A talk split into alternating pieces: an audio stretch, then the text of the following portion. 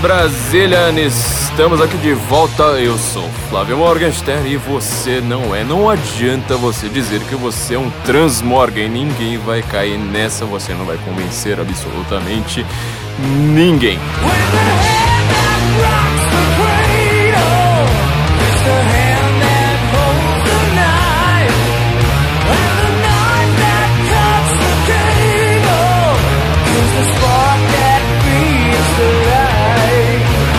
Este é o podcast do Senso Incomum. Neste podcast nós estamos certos. Se você discorda da gente, você está errado. Também não adianta você dizer que você está transcerto. Ah, Estar certo é uma coisa assim, XX, XY. Não dá. Ou você está certo ou você não está. E se você estiver certo, você obviamente concorda com a gente e vice-versa. Se você estiver errado, não, não vai dar certo, não tem transcerto, não tem chororô, no simplesmente não tem chororô. O sensoincomum.org está crescendo e nós ficamos aí duas semanas, duas, três semanas, eu agora já perdi a conta. Sem podcast, foram semanas Guten Morgenless, Guten Morgenlos para quem fala alemão. É Simplesmente um período terrível na vida de todo mundo. né? Tá todo mundo em crise de abstinência, nós sabemos ser bons traficantes. A gente vicia o povo nas informações e aí fica todo mundo em desespero. Cadê o Guten Morgen? Eu já estou chorando em posição fetal no chão do banheiro. Ninguém conseguiu viver bem nessas semanas Guten Morgenless. É, mas nós voltamos. É, como vocês viram, o site teve muitos acessos, a gente teve um, um problema com o servidor que a gente estava tentando resolver já há uns bons dois ou três meses, toda hora tentando fazer uma nova gambiarra para o servidor do site ficar no ar. Temos novos plugins, temos muitas novidades no site e por conta disso, explicando aí para todo mundo, por conta disso, o site estava precisando trocar de servidor. A gente tentou todas as gambiarras possíveis do mundo, mas nós acabamos chegando à conclusão pouco altaneira para nós de que nós não aguentamos ficar no nosso servidor antigo. Era um quartinho dos fundos, nós estávamos vivendo de favor, sem pagar aluguel, ou pagando na verdade um aluguel muito baixo, pagando aluguel de pensão.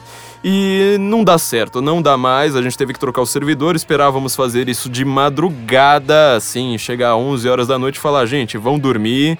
É, amanhã é um dia de trabalho, vão dormir, não encha o saco, a gente vai trocar o servidor no meio da madrugada. No final das contas, por causa de um texto que a gente escreveu a respeito da cura gay, dessa suposta cura gay, logo de manhã o site, numa bela manhã, parecendo ao contrário de livro do, Sid- do Sidney Sheldon, sabe, que é sempre numa dark and stormy night, foi bem o contrário, sendo uma manhã ensolarada, todo mundo feliz, vamos acordar, vamos trabalhar, vamos ouvir Guten Morgen, vamos acessar o site sensoincomum.org, seu site preferido, portal preferido das pessoas que querem ficar certas e perder amigos na internet. De repente, a gente não tinha mais o site de tantos acessos. Então, no final das contas, a gente te- acabou mesmo tendo de trocar o servidor. Bem quando a gente publica aquele texto, exatamente na hora que a gente publicou aquele texto, não deu mais certo. A gente teve que trocar o servidor no meio do dia, fazendo mudança ali, no sol a pino, é, com as calças caindo no meio da rua, deixando o cachorro desesperado com medo de ser largado na mudança, mas nós estamos de servidor novo. Este servidor está nos custando mil por cento a mais. Não, não é errado, gente, é mil por cento a mais o que a gente pagava de servidor em um ano. A gente agora vai pagar no mês, é um custo muito alto pra gente. Mas, enfim, a boa notícia é que o site está crescendo. Então, por conta disso, a gente sempre pede para vocês que logo de cara, eu sei que você deve ter acabado de acessar o, o, o Guten Morgen, tá ouvindo o Guten Morgen porque você vai lavar a louça, porque você está no trânsito ou porque você está na academia. Aquele momento em que você não vai usar as mãos, ou pelo menos que você. Não, o contrário, né? Que você está com as mãos ocupadas, que você não vai estar no computador, mas lembre-se, apoiem a gente no Apoia-se ou no Patreon. É assim que a gente consegue manter esse site, consegue manter esse servidor funcionando. Mas enfim, a gente vai tentar hum, dar um jeito nessa situação toda depois de vocês ficarem bem nas semanas mais corridas do país, cheio de notícias que todo mundo queria que a gente comentasse. A gente foi proibido pelo nosso, pelo dono do nosso servidor, da Via Hospedagem, é, de falar, não, calma, calma, calma, calma, que vocês estão atolando demais. é, e agora, bom, enfim, tudo vai dar certo, tudo vai dar certo. Mantenham a esperança, mas por favor, apoiem a gente, porque os nossos custos ficaram muito mais altos. E agora nós estamos aqui de volta na Panela Produtora, gravando Guten Morgen, Panela Produtora. É, vocês já repararam que esse podcast tem uma produção maravilhosa, né? Por conta disso que vocês ouvem, é por causa do heavy metal, é por causa de. Exatamente. É essa produção toda que, que, que esse podcast tem, muito mais do que o apresentador. Acesse o site da Panela Produtora, melhor site da internet, pané.lá, sem ponto com, sem nada, pané.lá.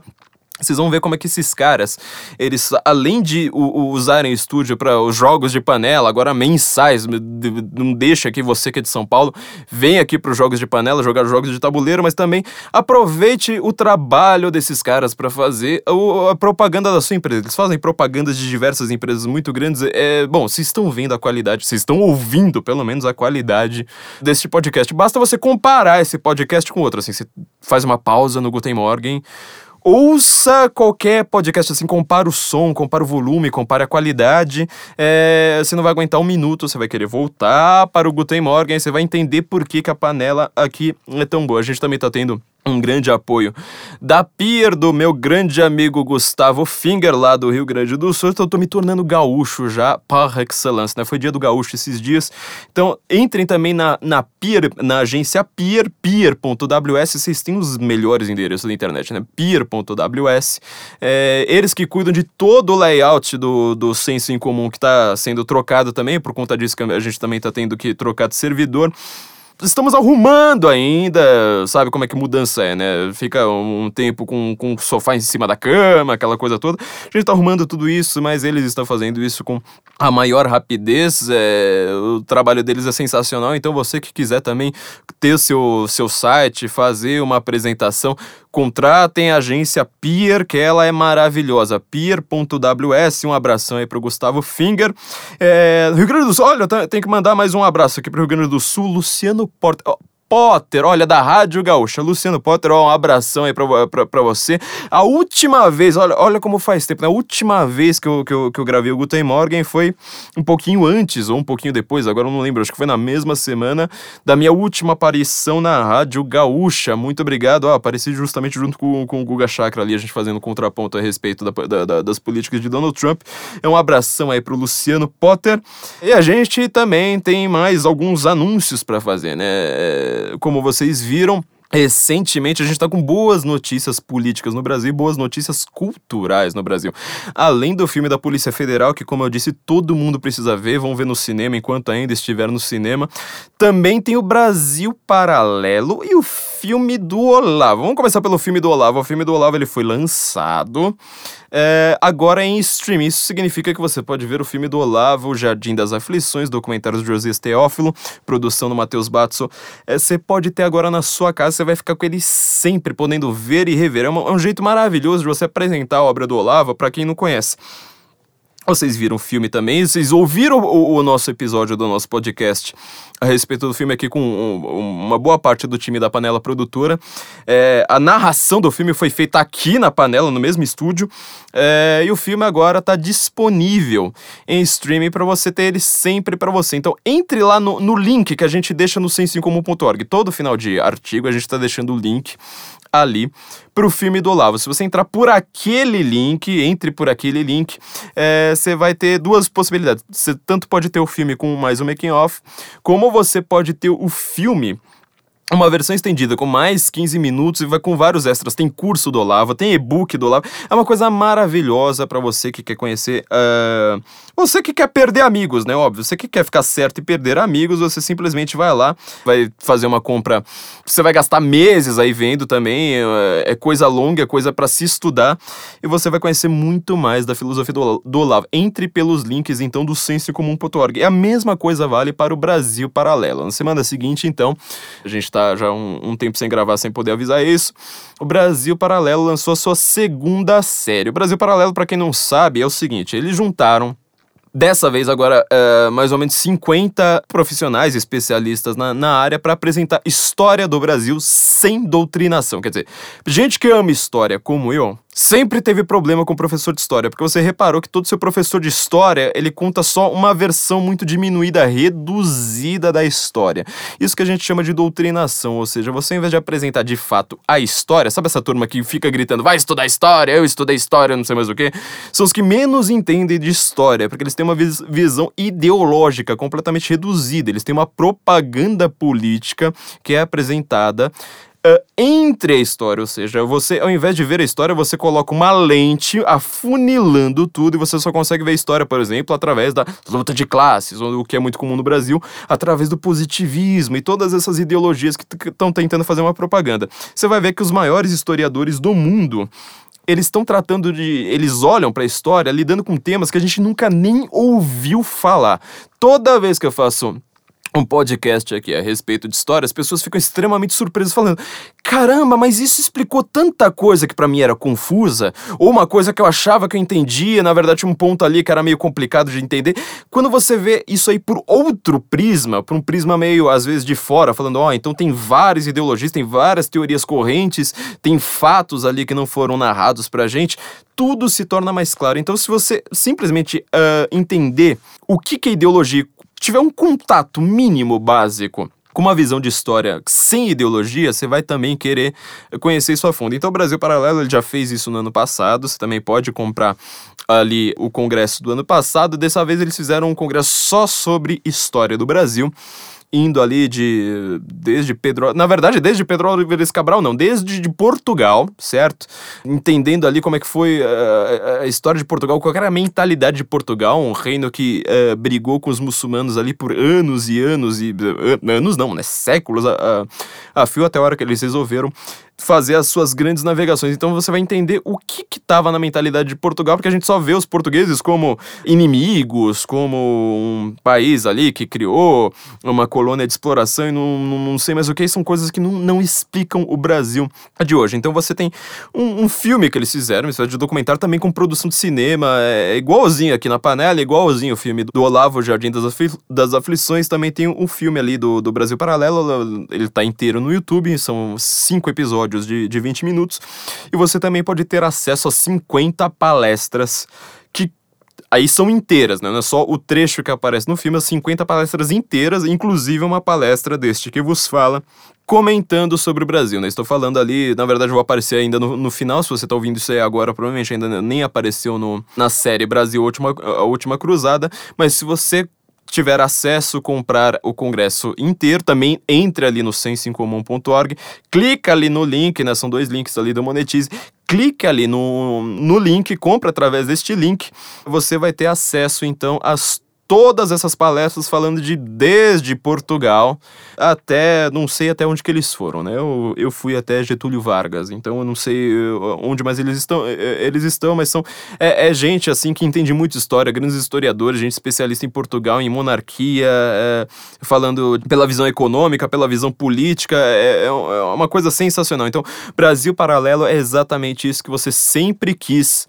sempre que qualquer pessoa que é fã de história sempre quis isso. Fala assim: olha, eu adoro história, mas eu odeio historiador. Tipo Iron Maiden, né? A banda é maravilhosa, os fãs são um saco. Então é isso que, que eles estão fazendo, um trabalho maravilhoso, reunindo gente assim que você nunca imaginou falando junta. Uma produção de cinema também maravilhosa, tudo em HD. Então, conheço também o Brasil Paralelo. Também deixando aqui mais uma vez um, um comentário, também tem meu curso ali do Instituto Borborema, Infowar Linguagem e Política. Para você que está sempre confuso, a gente vai falar um pouco desse curso aqui hoje também. Você vai aprender muito mais a respeito dessa coisa complexa, né? Porque o século XX foi o século dos linguistas, assim como o século dos psicólogos. Todo mundo resolveu se meter um pouco a estudar alguma área da linguística, da linguagem. No final das contas, eles são os grandes intelectuais públicos hoje, né? Só você ver, por exemplo, o Noam Chomsky, eles mandam em tudo e ninguém sabe que raios é a linguística. Todo mundo acha que ela é uma filosofia da linguagem, não é, já, já, já explico isso. Ela é uma ciência com vários ramos capilares ali brigando entre si. É, você vai entender muito melhor isso através de como esses caras manipulam a opinião pública através desse curso Infowar Linguagem Política também tá linkado ali no senso em comum. É só você entrar em qualquer artigo, eh, entrar no artigo, por exemplo, deste episódio do podcast que você está ouvindo e aí você vai ter acesso a todos esses links. Então, gente, é, por favor, é, é isso que a gente pede pra gente continuar fazendo esse trabalho de irritar tanta gente, de deixar você mais inteligente com menos amigos. Então, agradeço a todo mundo. Enfim, essas semanas tiveram temas. Cada, cada semana foi dominada por um tema, mas vamos dizer que eles estão, de certa forma, coligados. Tem uma certa correlação entre os temas desta semana e o assunto não para. Simplesmente pode apostar comigo que nas próximas semanas viram novas polêmicas e notícias que todo mundo fica comentando e vai ter coluna e artigo em toda a grande imprensa uh, a respeito destes temas. É, a gente teve, por exemplo, o caso do Santander, com a sua exposição ali que envolvia obras retratando atividades humanas de uma maneira bem diferente do que foram retratadas anteriormente pela arte, como, por exemplo, pedofilia. Até teve um caso de uma obra com zoofilia. Essas obras estavam sendo uh, também apresentadas para crianças. Aí fizeram aquelas comparações com arte, arte até sacra, arte clássica. A gente já, já, já escreveu isso no, no senso em comum que essa, essa, essa comparação está sendo feita de uma maneira bastante rasa, não está sendo feita com profundidade, com completa falta de entendimento sobre o que é arte. Depois também, isso tudo, tudo com, com o Santander, agora eles trocaram a exposição de lugar, né? Falaram que foi um boicote, que, que falaram na verdade que foi censura, sendo que aquilo ali foi um boicote. A gente teve que explicar isso aí muito bem. A gente acaba vendo que tudo isso tem sempre uma narrativa ali por trás, ou seja, tem sempre um movimento por trás, uma agenda que ninguém tem coragem de bater naquela agenda.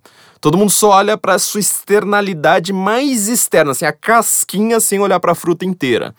É como você olhar para uma casca de melancia e dizer que ela é verde sem ir lá enfiar a faca nela e ver o que, que tem por dentro dela. É, e é uma fruta bastante grande. Então, tem toda essa questão que está que tá sendo colocada aí a respeito de Santander, a respeito de. É, depois, na, na semana seguinte, foi a respeito da cura gay, né? Desse artigo que fez o nosso site cair. No final das contas, a gente acabou nem conseguindo gravar. Na verdade, a gente não conseguiu nem escrever. A gente estava cuidando de coisa que a gente não consegue entender nada, de servidor, de nome de DNS, VPR, não sei mais o que. Eu entendo isso por cinco minutos enquanto me pedem para fazer, depois esqueço tudo. Então você reparou uma coisa, ó sempre que tem uma notícia nova, aquela, a, a, notícia que move a semana, não, por exemplo, ah, Lula virou réu pela décima nona vez. Não, isso aí vira nota de rodapé, porque ninguém mais, mais aguenta uma coisa dessas, são notícias vale a pena ver de novo. Mas sempre a notícia que domina a semana, que faz todo mundo escrever artigo assim, todo jornalista que você quiser, ele escreveu uma coluna a respeito disso todas elas são indiscerníveis umas das outras. É, o jornalismo está cada vez mais amorfo, ele simplesmente não tem mais é, uma divisão assim, olha, a Folha diz isso, o Estadão disse aquilo, o Globo disse uma terceira coisa. Não, todos eles dizem exatamente a mesma coisa. Eles envolvem sexualidade. Você já reparou nisso? Sempre envolve sexualidade. É Santander envolvia sexualidade, esse negócio da suposta cura gay que a gente explicou que na verdade não tinha nada a ver com isso, a decisão do Conselho Federal, que envolvia o Conselho Federal de Psicologia como réu é, não tinha nada a ver com isso, simplesmente falaram: ah, mas a psicóloga é evangélica. Bom, o presidente do Conselho Federal de Psicologia ele usou dinheiro dos psicólogos para ir visitar o Maduro na Venezuela. Isso aí ninguém comentou, entendeu? Só a gente comenta. Mas não, não é isso que importa. A gente só, só tá vendo que a discussão é sempre sexualidade. Você não discute mais corrupção, você não discute mais projeto de sociedade, economia, política, geopolítica, nada disso. Nada, nada, nada disso. Você dá tudo isso por garantido e só discute sexualidade. E a forma como se discute sexualidade hoje, ela é calcada em uma única premissa. Se você aceita algo, você está dentro da panela. Se você não aceita algo e não propaga algo, não é simplesmente aceitar, você tem que aceitar, né? Tolerar, né? O Nicolás Gomes Dávila, filósofo colombiano, ele falava isso, né? Tolerar, tolerar não significa esquecer que aquilo que a gente tolera só merece tolerância e nada mais. Então não é simplesmente tolerar, você tem que aceitar e não apenas aceitar, como você tem que propagar, divulgar aquilo ali como se fosse a maior verdade do mundo. É, e se você não faz isso, você é taxado de preconceituoso. Ou seja, tudo é preconceito, simplesmente tudo é preconceito. Ah, se você não gosta da, da exposição do Santander, você é preconceituoso. Se você é, é a favor de qualquer tratamento que seja a a- a- para pessoas que têm, por exemplo, disforia de gênero, personalidades egodistônicas, isso aí você não, não ouvia essas palavras na, na, na- grande mídia, né? Você só ouviu que era cura gay. Pronto, cura gay. É, a própria decisão do juiz fala: não existe cura gay, não, tem cura gay. Mas aí vai um jornalista falar: bom, o, jorna, o, o juiz decidiu que agora tá liberada a cura gay. Pronto, já foi gente, saiu na rua, se pintou, tirou a roupa, é, enfiou imagens sacras nos seus orifícios, porque todo mundo vai lá, é imediato, não tem reflexão. Se você tem qualquer. Não é nenhuma ressalva, viu, gente? Como eu, como eu expliquei lá no artigo, na verdade, isso aí não tinha nada a ver com gays. Tinha a ver com personalidades egodistônicas, que ninguém sabe o que é isso. Tem a ver com gente que tá querendo buscar um tratamento por si próprio voluntariamente. Ah, mas não sei mas, mas o que? Vão obrigar a gente? Não, não tem como. Você vai ver um monte de norma lá que fala: ó, não tem como, não tem como, é impossível. Você acha que o Conselho Federal de Psicologia só tem uma norma? Ele tem norma pra lidar com criança, tem norma pra lidar com aquilo, tem norma pra lidar com aquilo outro, mas você que não sabe de nada disso, você fica impressionado e fala: ah, agora vai acontecer um holocausto contra gay. Não, aí, bom, basicamente é isso. Eles tratam qualquer pessoa que fale alguma coisa contra a propaganda, propagandeamento de causas do, do movimento LGBT como preconceituosas. Ou seja, todo mundo é preconceituoso a não ser essas pessoas que foram as primeiras em toda a humanidade a conseguir ter um conceito. Ou seja, elas não são preconceituosas, elas são pós-conceituosas. Essas pessoas são as únicas que têm um conceito firme e sólido. É só você ver que agora toda a discussão ela não é mais baseada em uma, um dado objetivo da realidade, em algo discernível, que você consegue apontar e falar: aquilo ali é algo, é diferente do que está à esquerda, é diferente do que está à direita, é diferente do que está acima, abaixo, atrás, na frente dele. Aquilo ali eu consigo definir como algo, como um ente da realidade. Não existe mais dis- discussão baseada nisso. Isso é uma discussão conceitual. É aquilo que filósofo quer. Que filósofo quer falar assim, o que, que é o belo, o que, que é a democracia, o que, que é a liberdade. Ele está querendo definições. Agora, a gente sempre fala aqui, inclusive no meu curso de linguística eu falo bastante disso, tem uma aula só sobre isso. Tudo pela analogia, ou seja, se você discorda daquilo, você é uma pessoa preconceituosa. E aí você não define mais as coisas pelo que elas são, pela sua definição clara. Você diz o que você sente em relação àquilo, por exemplo. Uma pessoa agora, você já reparou agora que, que, que tudo envolve transgênero, né? Se- então, se uma pessoa ela se sente, é, uma- é um homem, nasceu homem, mas ele se sente uma mulher, você tem que tratar como ela, como ela, é, porque ele se sente dessa forma, ou vice-versa. Então, essa questão da ideologia de gênero que está sendo super implementada ah, no Brasil, em São Paulo, aqui não sei como é que estão outros estados, mas em São Paulo eh, aconteceu uma, uma, uma grita muito grande, ainda mais porque a gente teve na prefeitura o próprio grande eh, divulgador da ideologia de gênero no Brasil, que foi o senhor Fernando Haddad, quando ele era do Ministério da Educação. A nossa educação ela é completamente baseada nisso. Eu já fiz debates, inclusive até com gente do PSOL, o, o, o Gianazzi, em relação a essa ideologia de gênero e você vê que toda a, a- esquerda política ela está querendo eh, implementar isso a qualquer custo. É porque ela está desesperada com os direitos dos transgêneros? Vamos lá.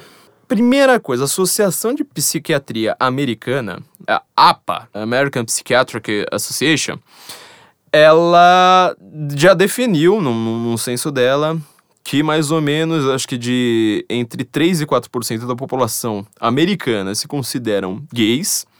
E sabe quantos transgêneros tem? 0,04. Ou é 0,4, eu não lembro agora de cabeça, mas 0,4. Você reparou então que assim você só tem notícia a respeito de transgêneros, transgêneros, transgêneros. Agora, se você quiser entrar no show business, a coisa mais fácil do mundo é você virar um, um, um cantor, um ator, ou sei lá o que, transgênero. Tem novela da Globo falando de tran- transgênero, não sei mais o que transgênero. Eu te pergunto, quantos transgêneros você conhece? Sério, quantos? Você já viu algum? Você vê eles muito mais na TV, parece que é uma coisa assim, meio igual o Jardim Zoológico, sem Safari. Você entra num carro blindado, aí você fala, bom, agora a gente vai entrar na área dos transgêneros, que você não vê na rua. Aí você vê assim como Simba Safari mesmo. Você liga a TV e você acaba vendo transgêneros, porque é o único lugar onde eles estão. Você não consegue ver transgêneros pra cima e pra baixo, eles não não existem de fato na realidade cotidiana do povo, mas a única coisa que se discute acima e abaixo em qualquer lugar são única e exclusivamente os transgêneros. E é sempre nessa, questão de você se sentir, ou seja, o cara se sente um transgênero, o cara é, ele tem uma um sentimento. Ele fala assim: olha, eu sou uma outra personalidade, é, eu não me adequo à minha personalidade, ao meu corpo de fato, eu quero criar aqui uma nova personalidade. Então ele fala: eu sou transgênero e você precisa precisa. Se você discorda disso, você é uma pessoa preconceituosa. Olha só como, por exemplo, isso aqui foi na, uh, no caso do veto aos transgêneros do colocado pelo Trump. A gente também fez um texto no Ciência em Comum sobre isso. Olha só como uma TV canadense entrevistando um transgênero, ela vai lá faz a pergunta a ele. Ó. Só, só, só pra vocês ouvirem como o, o transgênero que serviu nos, para os militares americanos, como ele é introduzido. Rachel Clark is a transgender activist who served in the U.S. Marine Corps. She joins me now in studio. Thanks so much for coming in today. Thank you. Thank you for having me. First of all, I want to get your impressions of this policy. How does this policy make you feel? Você percebeu? Então é sempre a pergunta já começa assim: como você se sente? Não tem nada de objetivo, não tem nada assim do tipo, olha, por quê? Olha, como é que é? Olha, o que, que é um transgênero? Não, é como você se sente. É a única questão hoje é, então, você se sentir. O que, que gera uma. Na verdade, o que, que é preciso para você criar toda uma mentalidade baseada em eu me sinto? Você precisa estar completamente protegido pela civilização. Tem um episódio do Snoopy, meu, meu desenho preferido talvez, em que ele imita, ele faz ali o tanto Caninos Brancos quanto. Na, verdade, eu acho que ele fica mais só no, só no Caninos Brancos, do Jack London. Ele faz uma versão do Snoopy como o lobo ali do, do, do livro do, do Jack London, ele tem um, sonho em que ele tá uh, vivendo ali, na verdade, uh, o chamado selvagem, aliás, o Caninos Brancos da segunda parte, como o chamado selvagem ali do, do Jack London. E o Charlie Brown começa esse episódio virando pro Snoopy, vendo o Snoopy lá comendo pizza, aquela coisa toda que, que a gente vê o Snoopy fazendo o tempo todo. Ele olha pro Snoopy e fala: You are over-civilizated. É exatamente a definição para o mundo de hoje. Nós estamos super civilizados, a gente não tem mais que se preocupar com alimento, o alimento está na geladeira, a gente não precisa mais se preocupar em caçar, em proteger a família de ameaças exteriores com um TACAP, a gente não precisa mais criar armas, a gente não precisa mais fazer nada. Tudo isso é feito por outras pessoas pra gente. Então o que é que você faz? Você começa a se preocupar com não problemas. É aqui que eu chego. Você também, acho que como eu, se você não, você não faz parte desse 0,4% da população. Você não tem interesse, na verdade, nessa questão, você quer viver a sua vida, você tem mais o que fazer. Por que, que você vai ouvir algo a respeito de ideologia de gênero? Exatamente por conta disso, porque isso aí não tem nada a ver com gênero, não tem nada a ver com sexualidade, tem a ver com política, com poder. É isso que está em jogo e são os detalhes da nossa civilização. Ou seja, a gente atingiu um estado de, de civilização tão grande que agora tudo que você for lidar na vida, o, que, que vai fazer você ser chamado de nazista no meio da rua quando você mais detesta nazismo, são justamente não problemas, são causas artificiais, são causas inexistentes que não dizem respeito a quase ninguém. Pausa, você que tá já querendo me chamar de preconceituoso, me fala, quantas pessoas no mundo, percentual, assim, num, num país que seja, tem alguma deficiência física? Você tem que se preocupar mais com as pessoas que estão precisando de muleta, estão precisando de cadeira de rodas, estão precisando ali ter uma acessibilidade melhor, ou você precisa se preocupar com transgêneros. Agora pensa, quantas notícias você leu nos últimos no, no nos últimos tempos a respeito de pessoas que têm é, que precisam usar cadeira de rodas e quantas vezes você ouviu falar de preconceito contra transgêneros e sempre qualquer coisa ela é sempre calcada na base do preconceito preconceito preconceito preconceito então você veja ali que tudo que ele é feito, causa da cura gay, causa dos transgêneros nas Forças Armadas, mesmo essa, essa causa da, da, da exposição do Santander, o Queer Museum. Uh, veja como é que ele já usa, né? A palavra queer, ela foi usada ela é, ela é uma palavra denegritória, só pra gente usar uma palavra politicamente incorreta, né? Só ouvir o Lula. Aliás, um conselho, o senhor usa numa frase aqui a palavra denegrir com relação ao advogado da Espanha que fez acusações que o senhor não gostou. Hum. Politicamente não é correto falar denegrir, que o movimento negro do país não gosta. Certo. Senhor ex-presidente, não é pra campanha. Pra gente usar uma palavra politicamente correta, ela era uma, uma palavra denegritória dos gays. Até o famoso filme. O, o caso, né? O, o- do William Buckley Jr., quando ele tava debatendo com o Gore Vidal, é, ele chamou o Gore Vidal, de, que era homossexual assumido, né? De falar, falou, you queer. E isso aí acabou com a carreira do cara. É, sendo que, na verdade, ele tava certo e o Gore Vidal, obviamente, pra variar, tava chamando o cara de fascista. Quer dizer, ele tava reclamando do cara ser eh, chamado de fascista, falou queer, pronto, acabou o mundo, né? Quer dizer, chamar de fascista pode, chamar de, de, de viado não pode. Então, queer muzinho ele usou justamente essa expressão, né? Como eu falo assim, já que isso é denegritório, vamos fazer a exposição o Museu dos Viados. Quer dizer, se você chamar o cara de viado, você tá sendo ofensivo se ele falar eu sou viado, aí você não pode falar nada. O mesmo caso da marcha das vadias, né? Eu sou vadia. Você fala, ah, então eu sou vadia. Ela vai lá e te processa. É sempre este mesmo método, né? Na nossa revista a gente vai explicar um pouco melhor como funciona esse controle da linguagem. Então, assim, caso, por exemplo, vamos, vamos, vamos pegar um caso com um pouquinho mais de tempo.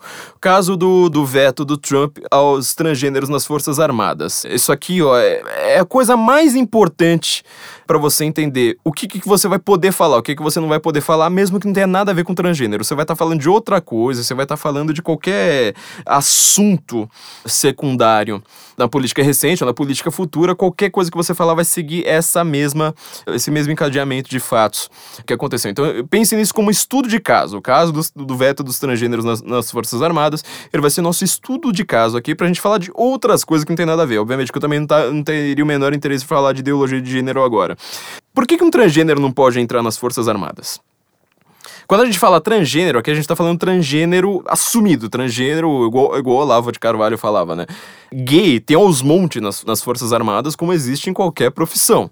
Agora, você tá falando daquele gay que ele quer eh, entrar lá vestido de pavão. Por que que isso não pode? Primeiro lugar, as Forças Armadas, você tá num lugar, é, é uma profissão que ela exige que você vá para um lugar de extrema tensão.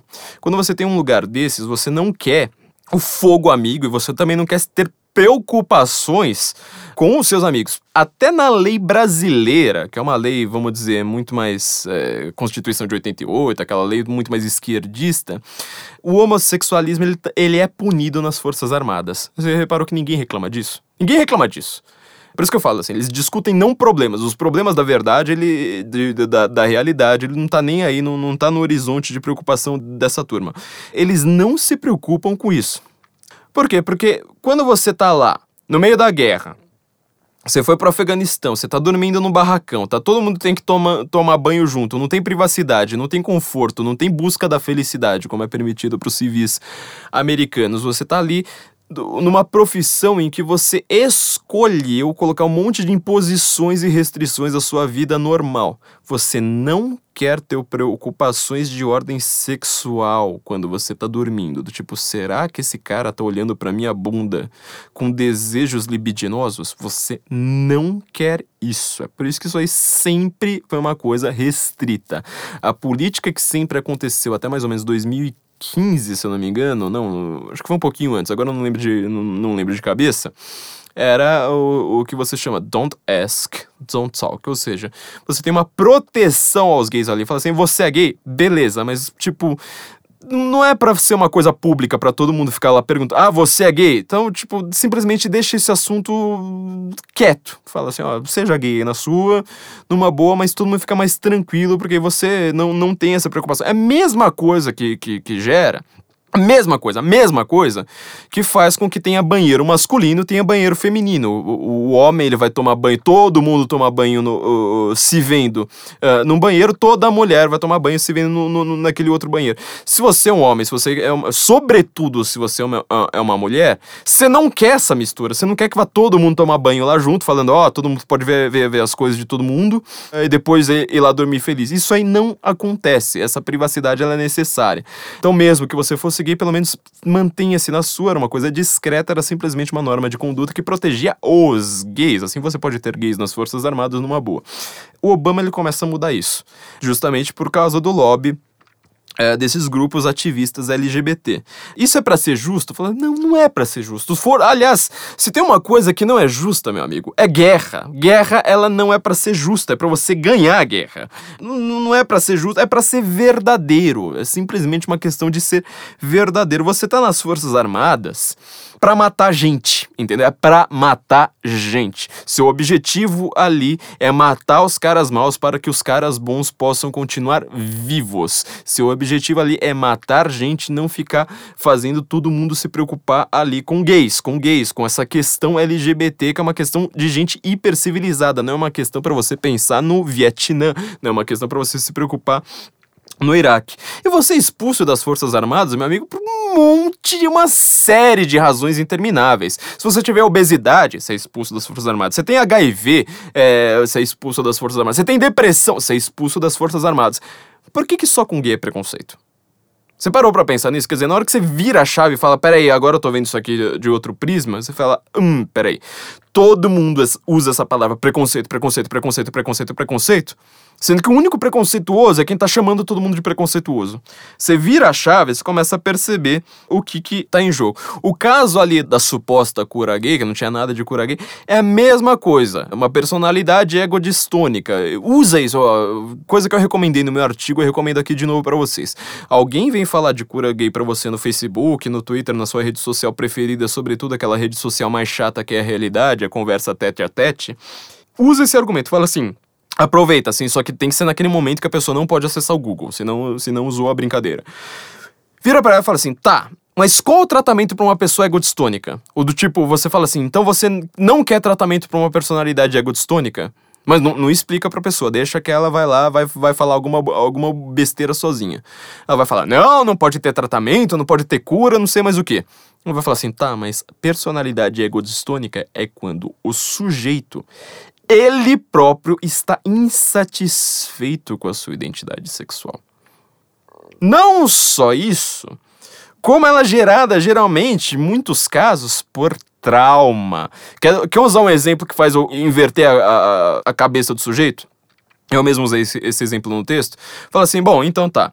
Tem um menino certo? Ele tem oito anos de idade, ele foi para um internato católico, aí o padre foi lá, abusou dele. Aí ele, quando ele cresce, ele tem 18 anos, ele vira um gay. E aí ele descobre que ele está insatisfeito com isso, aí você vai usar toda aquele, aquela questão de trauma, de pulsão, de sei lá mais o que, da psicanálise, é, e você descobre que este cara, ele é gay por trauma. Por trauma de um padre. E aí, como é que fica?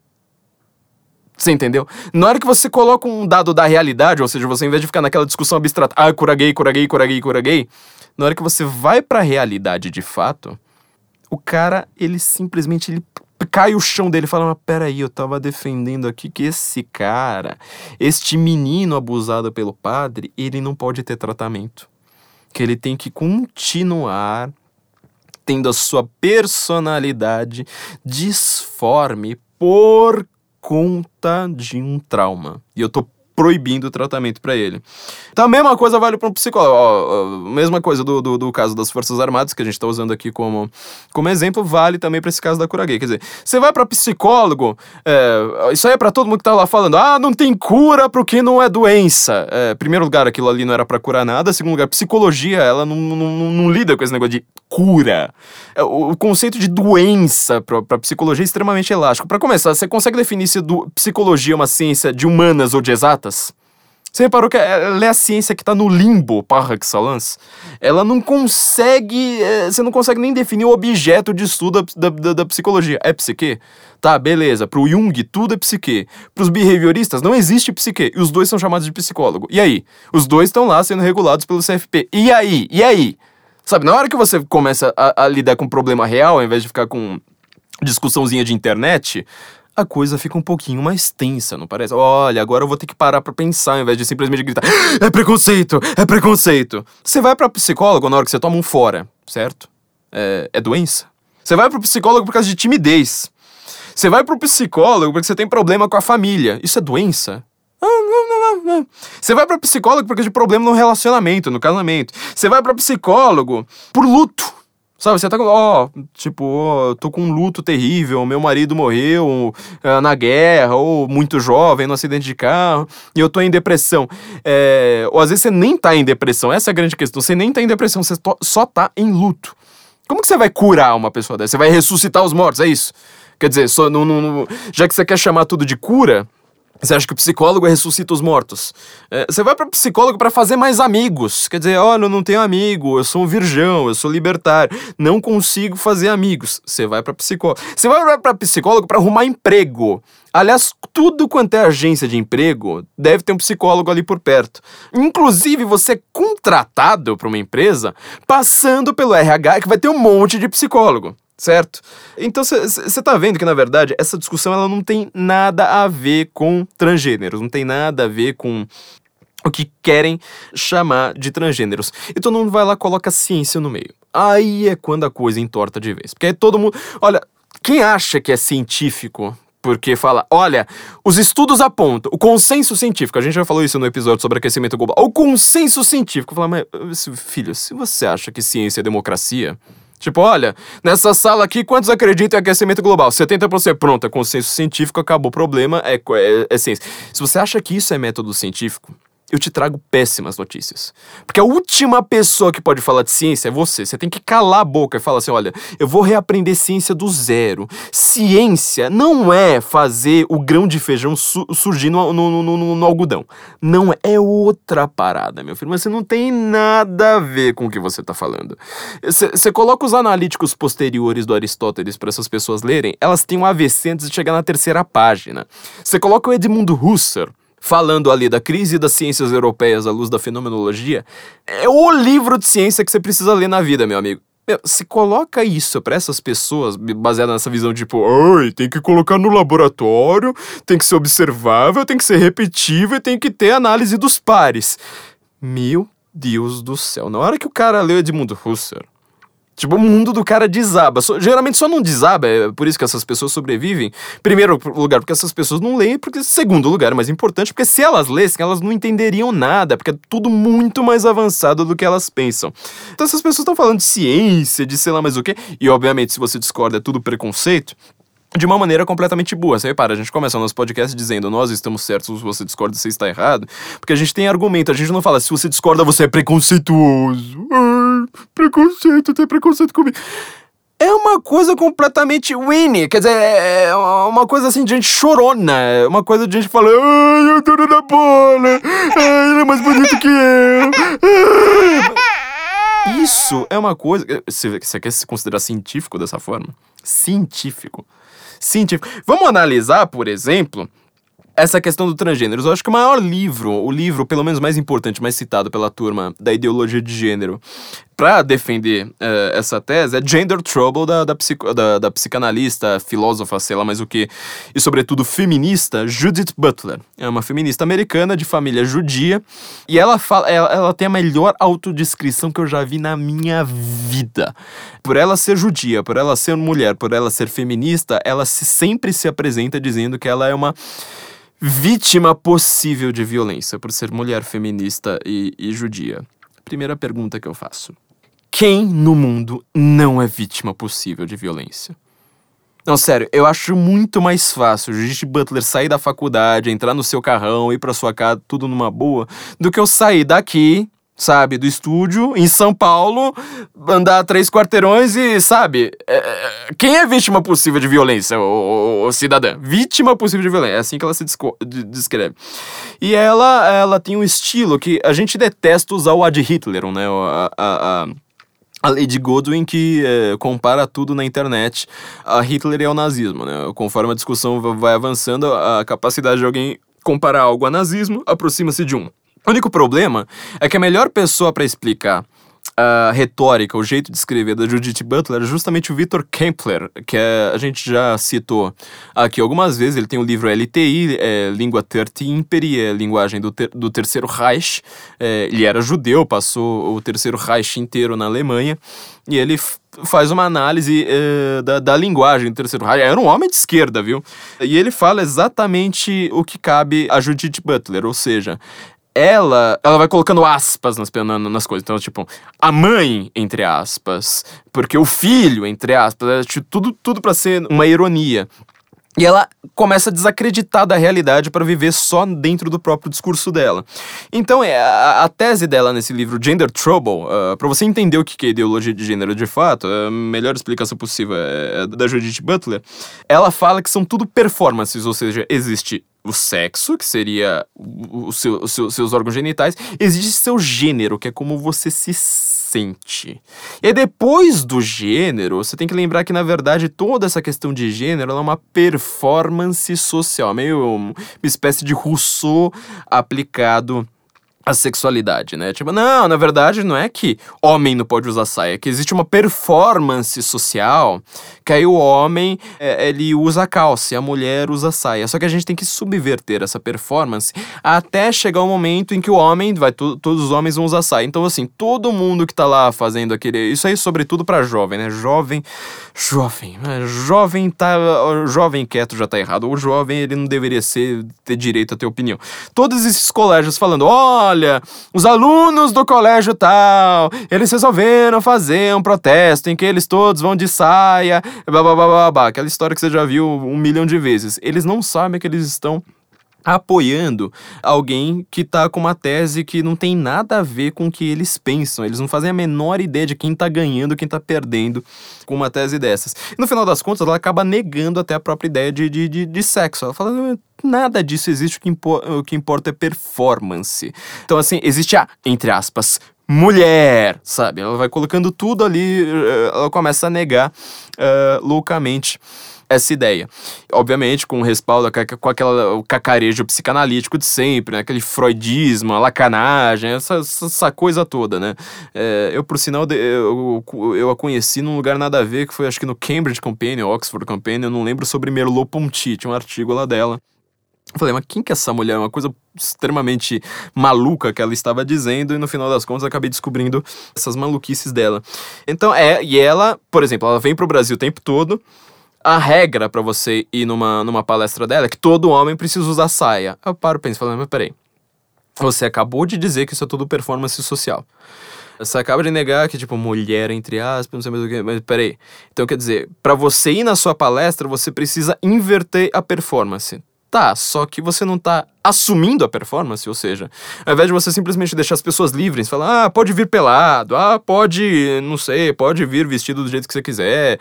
Não, você precisa pegar aquela mesma performance e simplesmente inverter. Falar, não, o homem precisa vir de saia. O homem precisa vir de saia. Ou seja, a performance, ela continua ah, válida. Você simplesmente fala assim, a única coisa é que eu multiplico ela por menos um. Não é que você aboliu ela, você simplesmente mu- multiplicou por menos um. Bom, enfim, né? Falar de, de, de coerência para essas pessoas, para acadêmicos, sabe? Todo mundo fala, ah, mas ela tem doutorado não sei onde. Ah, é porque ela tem o livro lido pelos pares, uma tese de doutorado em Foucault. Enfim, pedir coerência dessas pessoas não é exatamente uma, uma, uma, uma coisa muito saudável. Mas vamos lá, ó. se você tá querendo falar de ciência, essa é a minha conclusão a que eu chego. Você provavelmente deve ser uma pessoa que acredita fielmente na tese, na, na teoria da evolução, certo? Primeira coisa que eu te digo, ó, pega tudo que eu acabei de falar. A conclusão a que eu chego. A ideologia de gênero vai contra a teoria da evolução. Você provavelmente deve acreditar na teoria da evolução. É um debate muito longo, não cabe nem um podcast, vale um curso inteiro. Há muitas coisas. ah, ah, ela não é uma coisa que envolve respostas fáceis, não envolve sua explosão cambriana ali, vai ter uma complicação muito grande. Então não venha acreditar que ciência é consenso, que é democracia. A gente já falou disso de consenso científico no nosso episódio sobre aquecimento global, não é? ah, Ah, quantos aqui acreditam no negócio? Ah, 80%? Bom, então agora é verdade científica. Não é assim, gente. Não tem nada a ver. É, mas, olha só, teoria da evolução, o que, que ela é? O que, que, ela, o que, que ela diz? Que o ser mais adaptado a um certo ambiente, ele se reproduz mais. Ele é o ser que vai determinar o futuro. Isso significa que existe um ambiente, um meio ambiente objetivo, externo a todos estes seres. Eles vão ter que se adaptar adaptar a este ambiente. Não é que o ambiente precisa se adaptar a ele. É bem o contrário. Ele precisa se adaptar ao meio ambiente, ele vai se reproduzir mais. O que, que a ideologia de gênero está falando? Exatamente o contrário, ou seja, você precisa é, subverter toda a realidade que é para essas pessoas se reproduzirem. Você vai fazer isso através da propaganda e você não consegue reproduzir exatamente XX com XX, nem XY com XY.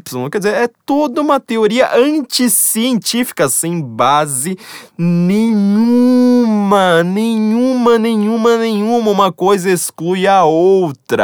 É, não, bom, já falei, né? Para quem quer, quer entender de método científico, olha, você vai ler analíticos posteriores do, do Aristóteles, essa turma aí não aguenta três páginas sem cair no chão estatelada. É, o Edmund Husserl, melhor livro uh, a respeito de ciências modernas, né? Crise das ciências europeias à luz da fenomenologia. Esse pessoal aí acreditando em positivismo, em ai, precisa ter teste de laboratório, ai, avaliação dos pares, não sei mais o que. Mas, gente, você não faz ideia, uma, uma discussão tão maior do que seu reducionismo que cabe em discussão de internet que você nunca é, você vai morrer de vergonha. Então, só para você ver, a psicologia, por exemplo, psicologia infantil, ela vai lidar com várias vários comportamentos infantis que eles não têm uma explicação e eles mudam conforme a vida. Quer dizer, um ser humaninho de 3 anos de idade, você acabou de ter um filhinho, seu filho vai lá e fala assim: Olha, eu quero usar saia. O problema é o seguinte: seu filho simplesmente ele viu um pedaço de tecido e falou: Legal, também quero. Eu gosto da mamãe, eu quero usar a mesma roupa da mamãe. Ele é um transgênero? Não, meu filho, porque para ele aquilo ali é simplesmente um pedaço de tecido, ele gosta da mamãe. É, é simplesmente isso, nada além. Agora, o que, que vai fazer? A ideologia de gênero, tá vendo? É um, é um menino que ele está com a sua sexualidade. Indo... Isso não tem nada a ver com sexo, meu filho. Para você, uma saia significa um pedaço de pano com uma roupa socialmente usada pelas mulheres, blá blá blá blá blá blá. O seu filho, ele ainda não pegou isso, ele simplesmente viu uma saia e falou, eu quero você está querendo falar. Portanto, ele tem uma disforia de gênero. Ao contrário do que se pensa, 80% para mais dos casos de sexualidade invertida ou qualquer distúrbio de sexualidade na infância, eles são revertidos assim que o, que o, que o ser humano cresce. Mesmo na adolescência, por exemplo, as mulheres, elas uh, descobrem a sexualidade muito antes dos homens. Os homens, eles costumam ter muito mais libido do que mulheres, mas a mulher descobre a sexualidade muito antes.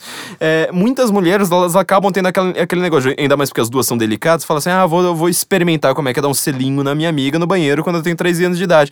Nenhuma delas vira lésbica depois. Isso é simplesmente uma coisa que é reversível. Mas a ideologia de gênero, ela não permite isso. Ela nega isso. Ela fala, é proibido você analisar isso por qualquer outra questão, por qualquer outra, uh, outra visão. Você repara, quando você vai falar, ah, é tudo preconceito, você está simplesmente falando: olha, é, o mundo não pode existir, não pode mais ter meio ambiente. Todo mundo tem que se adaptar à fantasia de alguém. E você vai ver, obviamente, é, essas performances aí da Judith Butler. Você pode até falar, ó, oh, uma tese razoavelmente cabível no sentido de que você tem homens, é, chame do que você quiser, mas você vai ter homens que são fracos, mulheres que são fortes, é, mulher que gosta de futebol, homem que gosta de, de, de, de, culinária, de, de culinária, não, de, de costura, corte e costura, e eles continuam sendo héteros, não tem nada a ver, não continu... É, mesmo que eles sejam homossexuais, eles não tem nada a ver com uma crise de identidade sexual, simplesmente isso, isso aí muda. Uh, então quando você quer que to... na verdade, quando você quer que criar toda uma cultura que te auto-justifique, o que, que você está querendo ser? Um revolucionário. Você entendeu? Você não tem nada a ver com sexo. É o, o tema do, do livro Libido Dominante Esqueci o nome do autor, mas eu vou deixar ele no senso comum. Você tá querendo, é, simplesmente, ao invés de se adaptar, você tá querendo que tudo se adapte a você. É o caso, é o quixotismo, que inclusive, por sinal, também é um distúrbio. Ou seja, o Quixote, ele tava lá achando que queria resgatar aquela fidalguia, aqueles valores da cavalaria, é, que não tinha nada a ver com a Espanha do século XVII. E ele vai lá e fala assim: bom, então a gente tem que refazer tudo isso. Ele começa a achar que o moinho de vento é, são gigantes e etc. Então, assim, tem aquele lado hilário. Só que você, uma coisa que todo mundo esquece, ó, vou, vou até ler aqui para vocês uma leitura muito boa da Rivka Gutchins, do New York Times, não, não, é, não é dos meus sites reacionários, é do New York Times, é que ela fala, eu nunca tinha reparado, por exemplo, na primeira vez que eu, que eu li Don Quixote, o quanto que uh, o, as delusions, né, as ilusões do, do, do, do Quixote, elas são nocivas às outras pessoas, quer dizer, ele não deixa uma mula se beber água porque ele acha que aquilo ali é uma pia batismal, o Sancho Panza ele acaba sofrendo na hora que o Don Quixote não quer pagar o aluguel, e assim vai, então quer dizer, esse comportamento que a gente diz que é excêntrico, ah, é diversidade, o resto é preconceito, não sei mais o que, ele, ele, ele se torna realmente é, um excentrismo, esse quixotismo, quando você força as outras pessoas a aceitarem aquilo ali, a aceitarem viver na sua fantasia. Quer dizer, as pessoas. E, é, e as pessoas ainda querem fazer isso hoje baseada em ciência e falando frases de efeito do tipo: ah, mas não tem cura para o que uh, não é doença, ou ah, porque não tem nenhum estudo falando de, de reorientação sexual, é uma, uma outra discussão que não tem nada a ver. Tudo isso para você aceitar.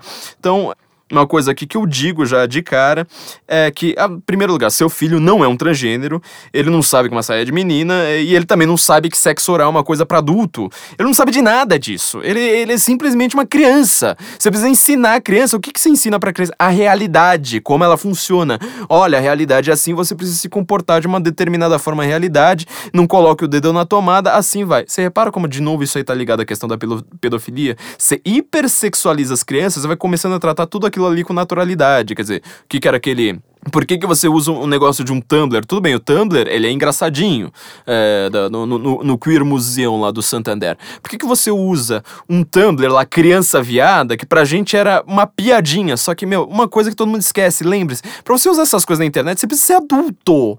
Facebook, por exemplo, ele não é para criança, tem lá restrição de idade, fala, ó, oh, aceito, não sei mais o que.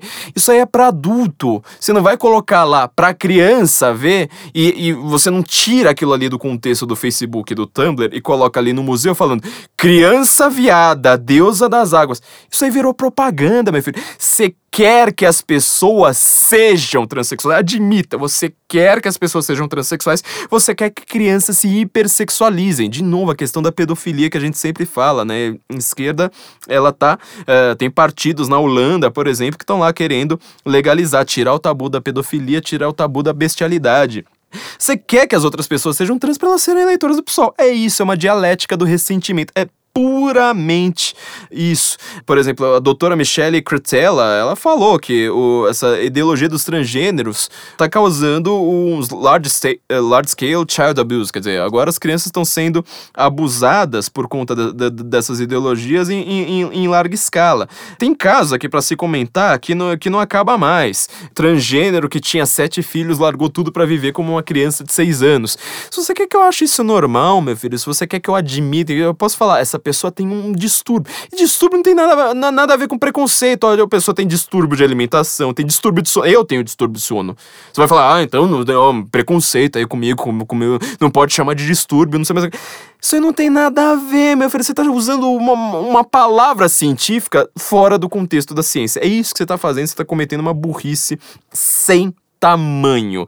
Por exemplo, você quer falar de ciência, de cura gay, ah, porque os, uh, a ciência descobriu, a Associação Médica de, de Psiquiatria Americana, é, o DSM tirou uh, o homossexualismo como distúrbio. Até veio um cara no, no, no, no meu, no, no, no, meu artigo falar: ah, tirou porque foi comprovado que isso aí não, não, não, não tinha cura. Eu falei, mas peraí, eu, eu até falei, né, que a OMS é um órgão globalista. É, ele falou assim: é é, mas você vai dizer agora que a APA é globalista? Quer dizer, o cara não sabe que é globalista, ele usa o ad ignorante, né? Se eu não sei, então, tipo, é que não existe.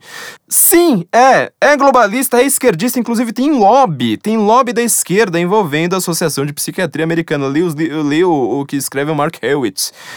Ele fala aqui, por exemplo, vou só ler aqui, fazer uma, uma leitura dinâmica para vocês, que o DSM, ou seja, o Diagnostic and Statistical, Statistical Manual of Mental Disorders, é aquela coisa que no, no, nos Estados Unidos é a Associação de Psiquiatria Americana usa para definir uh, quais são as desordens mentais nem toda a linha de psicologia utiliza isso. Se eu não me engano, nem o behaviorismo, que seria mais próxima do que você chama de positivamente, de positivistamente, de ciência, se eu não me engano, nem behaviorismo usa isso. É você ver como é que vocês não sabem do que vocês estão falando mesmo. Vocês não fazem a menor ideia. É, Esse DSM ele foi publicado pela me- primeira vez em 68. Ele tinha, por exemplo, o homossexualismo como uma desordem, eh, uma desordem men- mental. Que era. E tem também Sexual Oriental Disturbance, que era para pessoas com conflito com a sua própria orientação sexual. Em 87, isso aí foi retirado por maioria dos votos. Quer dizer, não tem nada de ciência, é uma coisa política, uma, uma, uma questão de voto. É, ciência não é voto, certo? É, acho que você pode concordar com, comigo. Então, em 2012, já, na quinta edição do, do, do DSM, eles trocaram é, Gender Identity Disorder, né, desordem de, de identidade sexual, e depois a, a- a- ainda para Gender Dysphoria, que é essa questão que eu falo da, da disforia sexual. De orientação. Os grupos LGBT em 2015 fizeram uma pressão enorme no Barack Obama. Tem a ver com ciência ou tem a ver com política? Primeira coisa que eu falo. Tem a- pra, pra acabar com o veto no- no- nos transgêneros, certo? Lembra do que eu falei ali no começo, que não tinha nada a ver com política? Eu falei que isso aí seria o estudo de caso pra gente entender essa questão. Grupos LGBT fizeram uma pressão no, no, no- Obama. Era porque tinha um monte de transgênero, de todos esses 0,4% da população, desesperados pra servir no exército. Igual Pablo Vittar querendo falar: não, eu quero pegar agora bazucas e matar terroristas islâmicos, porque esses terroristas islâmicos, credo, eles não gostam de transexuais. Foi por causa disso? Sério, foi por causa disso? Não, meu filho, olha, não tinha nada a ver com patriotismo, não tinha nada a ver com nada. É porque os militares americanos, eles têm direito a seguro saúde, quer dizer, eles tinham acesso ali à saúde de graça, já que lá eles não têm o SUS. Lá, ele- lá você tem que pagar pela sua própria saúde. Então, quer dizer, por que, que não tem, por exemplo, essa grita aqui? Por que, que no Brasil ninguém vai lá falar precisamos de transgêneros nos militares? Cadê o movimento LGBT brasileiro? Precisamos de transgêneros nos militares. Primeiro, porque ninguém quer. Segundo lugar, porque você tá vendo, aqui não, não faz sentido isso aqui. Tinha nada a ver com transgênero, não tinha nada a ver com sexo, não tinha nada a ver com nada. Tinha a ver com dinheiro, meu filho. Tinha a ver com dinheiro. Você não consegue cuidar de diabetes na, na, na América sem pagar. Na hora que você vira militar, você consegue. Entende? É isso que tá envolvendo. Você ouviu alguém na mídia falar uma coisa como essa? Mas não, é simplesmente falar os, dire... os grupos de direitos humanos contra a direita, extrema direita nazista preconceituosa. Preconceito, preconceito, preconceito, preconceito.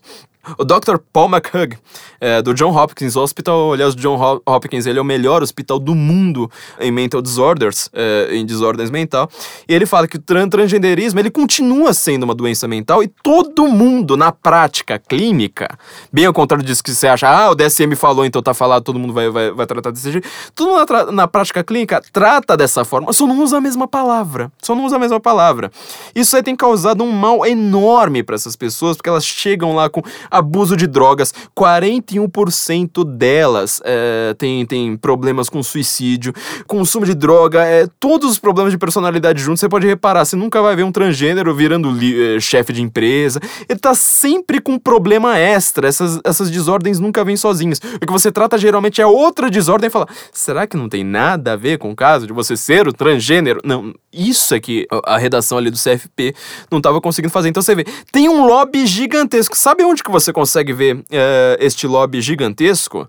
É, vou usar uma fonte que ela fica até engraçada. Na Wikipedia, meu filho. Lê ali o Wikipedia em inglês, você vai ver lá, lá na- na- nas letrinhas miúdas que ninguém lê, que é justamente quando você cita a fonte. Então ela falando, ó, várias autoridades cri- criticaram as muitas revisões do DSM-5, justamente esse do Obama, porque tinha falta de suporte empírico. Você não quer dar uma de cientista? Falta de suporte empírico. Quer dizer, ah, você trocou, agora não é mais homossexualismo, agora não é mais desordem, agora não é mais, mais justamente essas trocas é que não tiveram suporte empírico. Foram mal escritas. Eu falei isso no caso do. do- da, da norma ali do Conselho Federal de Psicologia no Brasil. Foram mal escritos confusas, informações contraditórias. Várias dessas pessoas estão ligadas à indústria americana eh, de medicina, de drogas, eles que fabricam isso. Fala assim: ah, você quer tomar hormônio? Então, beleza, eu tenho aqui um lobby com a indústria que produz hormônio. Vamos lá, a indústria farmacêutica americana fatura rios de dinheiro justamente com pessoas falando: ah, mas eu tenho, eu sou transgênero, ah, mas não sei o que. Acreditar nesse tipo de gente falar que isso aí é ciência, meu filho, você não faz ideia do que você tá falando, você simplesmente não sabe simplesmente nada. Você tá querendo que toda a realidade seja reescrita para satisfazer os seus desejos e para transformar todo mundo em um recalcado. Recalcado, como a gente sabe, vota em um partido específico. É o PSOL, é o partido dos recalcados, é o partido de todo mundo que tem uma insatisfação sexual insatisfação sexual que ela poderia ser corrigida de uma maneira completamente normal, do tipo, ah, meu pai, quando eu tenho 16 anos, ele não me deixa é, transar no quarto. Cresça, meu filho, espera. Sabe? É uma coisa simples. Não precisa virar feminista. Não precisa atingir seu sovaco de azul. Não precisa virar retardado. É uma coisa que se corrige na vida. Ah, mas eu sou loser, eu sou virgão. Meu, entra numa academia. Daqui a dois, três anos você vai sair de lá com uma, com uma namorada. Todo adolescente é um recalcado, todo adolescente é loser. Isso aí passa, isso aí cresce, isso aí é maturidade, tem maturação sexual. Aliás, como tem crise de maturação sexual também. Então, assim, essas pessoas que estão falando essas coisas, elas não fazem a menor ideia do que é ciência, elas não fazem a menor ideia eh, do que elas estão falando, elas estão querendo criar uma cultura, todo um, um caldo cultural que justifique os seus próprios desejos. Quem é que é o cara que a gente falou alguns podcasts para trás que tudo que ele faz, ele criou toda uma metafísica simplesmente para justificar suas próprias atitudes? Ele é o cara da liberdade sexual? Pensa bem, lembra quem que é?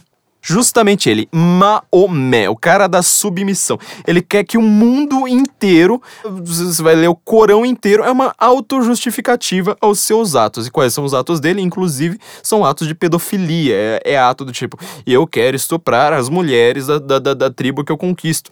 E assim por diante. A última coisa que a gente pode falar, então, para quem acredita nisso, é a tese da Hertam. O que, que é isso? No, no hinduísmo, é justamente aquele princípio básico da realidade, ou seja, aquilo que é a verdade, aquilo de onde o poder surge. É, você sabe como é que a linguagem mitológica é. A gente já falou isso. Quem melhor é, explica isso pra gente, um livrinho muito curto.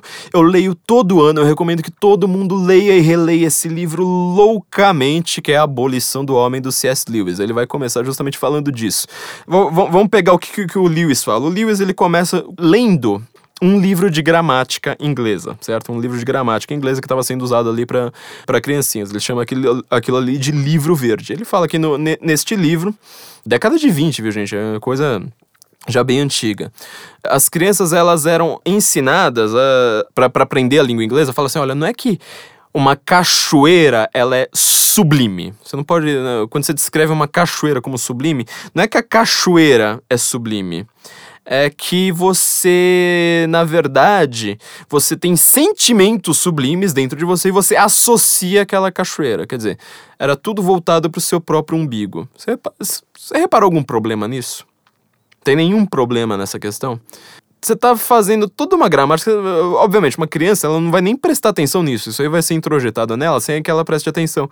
Mas quer dizer, não existe mais a realidade. De novo, aquilo que eu tô falando, não tem mais objetividade da realidade. É tudo meu sentimento. Meu próprio sentimento. Conta primeiro o meu sentimento e depois a realidade. Quer dizer, o cara ele consegue criar uma coisa tão bizarra, é a base do relativismo, com uma coisa tão pequena.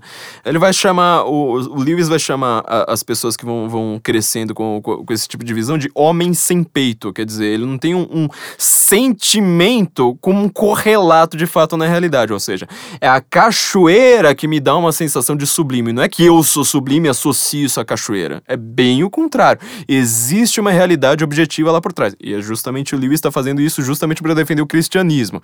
É aquela coisa que todo mundo, o Richard Dawkins da vida vai falar não, eles negam a realidade. Não, porque o religioso não quer a realidade. Mircea né, no Sagrado e Profano, ele já começa o livro falando, o homem religioso, ele é desejoso de realidade, ele des tem um sentimento desesperado pela realidade. É bem o contrário do que você lê por aí, né? E isso é essa herta, é a base, a, a luz do hinduísmo. Fala assim, olha, se uma criança chora, se uma criança so, se uma criança é fofinha, você tem que ter um sentimento correlativo a isso falar: olha, a criança está chorando, então eu tenho que ter um sentimento de urgência. A criança está sorrindo, eu tenho que ter um sentimento de alegria. A criança é fofa, eu tenho que ter um sentimento de achar que as crianças são fofas. Eu posso viver com falhas certa. É, o, o exemplo que o Lewis dá. É o mesmo exemplo que eu dou. Eu tenho problemas com crianças, eu tenho medo de bebês assumido, acho que bebês assim são coisas assustadoras, mas eu sei que isso é uma falha minha. Não tô falando. Então eu não posso agora dizer, gente, vamos escrever agora, vamos colocar no DSM, vamos avisar pra todo mundo criar a ideologia dos bebês que são assustadores. Isso é notícia, é coisa de notícias populares, entendeu? Não é uma coisa factual, não é uma coisa verdadeira. Eu vou ter que esconder toda a realidade com a minha ideologia. E o, o, o Lewis, né, pra terminar nossa recomendação li- literária aqui, pra gente terminar no nosso episódio, ele vai lembrar de um outro livro que também começa comentando a gramática, que é o Hobbes. O Hobbes, ali do Leviatã. Ele que vai dizer justamente que é uma espécie de pai do progressismo. O Lewis vai identificar lá no, no- o Hobbes como o pai do, do relativismo. Porque ele vai lá e fala assim, ele nega a realidade da mesma forma, só que ele vai lá e fala assim, bom, então a gente precisa de poder. A gente, o homem é lobo do homem, a gente só vai resolver essa questão da realidade colocando um poder absoluto ali. Então, assim, o, o Hobbes, né, a própria teoria do Olavo, né, da, da paralaxe cognitiva, ele vai de é a melhor explicação que se tem o Hobbes. O Hobbes ele consegue estar toda hora confundindo o que que é descrição do que o que que é prescrição, não tá claro nem para a cabeça dele. É, isso é uma falha muito gigantesca do Hobbes. E ele vai criar esse mundo moderno hoje, o mundo do relativismo, ou seja, é, na hora que você gosta do que você tá relativizando, você vai lá obriga. Na hora que você não gosta, aí tipo, ah, não importa, isso aí não, não é realidade. Então, é uma recomendação que eu deixo para todo mundo, é, tá ali no- nos livros do Benjamin Wickler, né, um dos 10 livros que todo conservador deve ler, acho que já é logo o segundo, o terceiro, não lembro agora, A Abolição do Homem, é um livro que eu recomendo para todo mundo. A gente já começou aqui com The Hands da, da, da Rocks the Cradle, eu termino, vou, vou terminar agora com uma música, é justamente esse princípio aristotélico do A igual a A. Mas antes, lembrando a, to- a todos vocês, acessem o site da Panela Produtora, conheçam os produtos, ouçam é, o, o canal desses caras no YouTube, é, pané.lá, melhor endereço da internet. Tem essa qualidade maravilhosa aqui do nosso Guten Morgen. Também não deixe de conhecer a PIR, a agência PIR, que cuida do nosso site, o sensoincomum.org. Acesse lá, entre lá em todas as redes sociais. A gente está precisando também de curtidas, né, de seguidores nas, na- na- nas nossas redes sociais. Não deixe de conhecer também os nossos produtos, ou seja, a gente tem o Brasil Paralelo, que eu falei aqui para vocês. São 50, mais de. Olha, 50. Imagina o que, que você vê 50 aulas, né? 50 palestras de história sem doutrinação. É muito mais do que um mês, sabe? Se você for assistir duas vezes por semana, você vai gastar mais do que um mês aprendendo história de verdade. Vale muito mais do que um curso de história, eu garanto para vocês. Tem meu curso também de Infowar, de linguística eh, ligada à política, a poder. Quem conhece, só, só ouvi elogios até o presente momento, isso aí não, não, não, sou eu que, que, que digo. É, vocês vão entender finalmente o que, que essa ciência, que que ela, por que, que ela está sendo tão usada na política. E também comprem o filme do Olavo. Olha, a gente que tá com tantas boas notícias na, na, na, na direita hoje, a gente precisa prestigiar quem é que faz alguma coisa. Então, olha, é, essa galera que tá fazendo um trabalho tão bom, isso aí custa caro. Esse estúdio aqui, a panela, custa muito caro.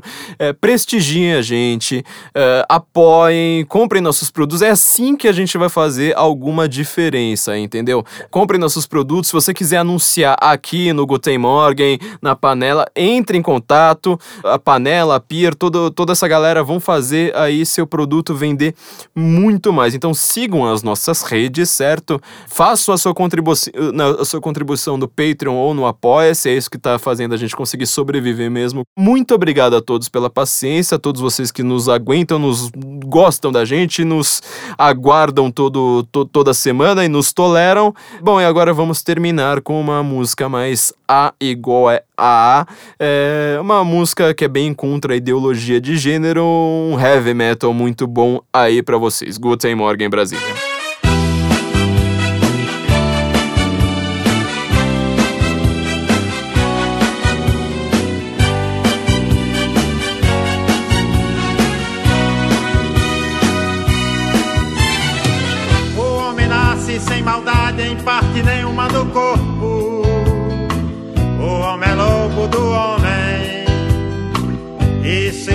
A viadagem congênita e a baitolagem adquirida. Sendo assim, quem nunca queimou o anel quando menino, luar quando crescido. Isso explica novamente a história da viadagem adquirida.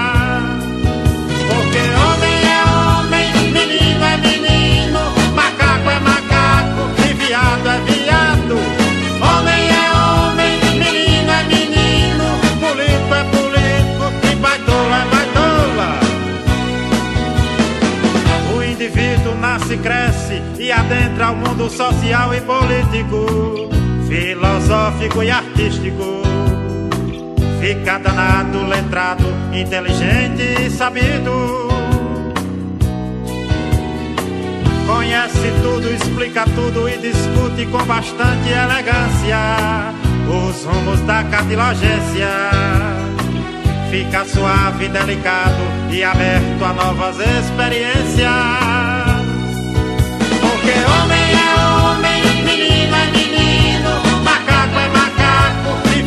é viado. Homem é homem, menino é menino, político é político e baitola é baitola. Nada de novo no front, descombalizado leso. A saída é a retaguarda.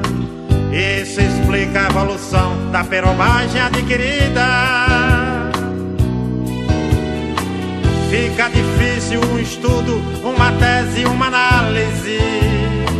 À luz da ciência, o homem inteligente dá ou dá porque é inteligente.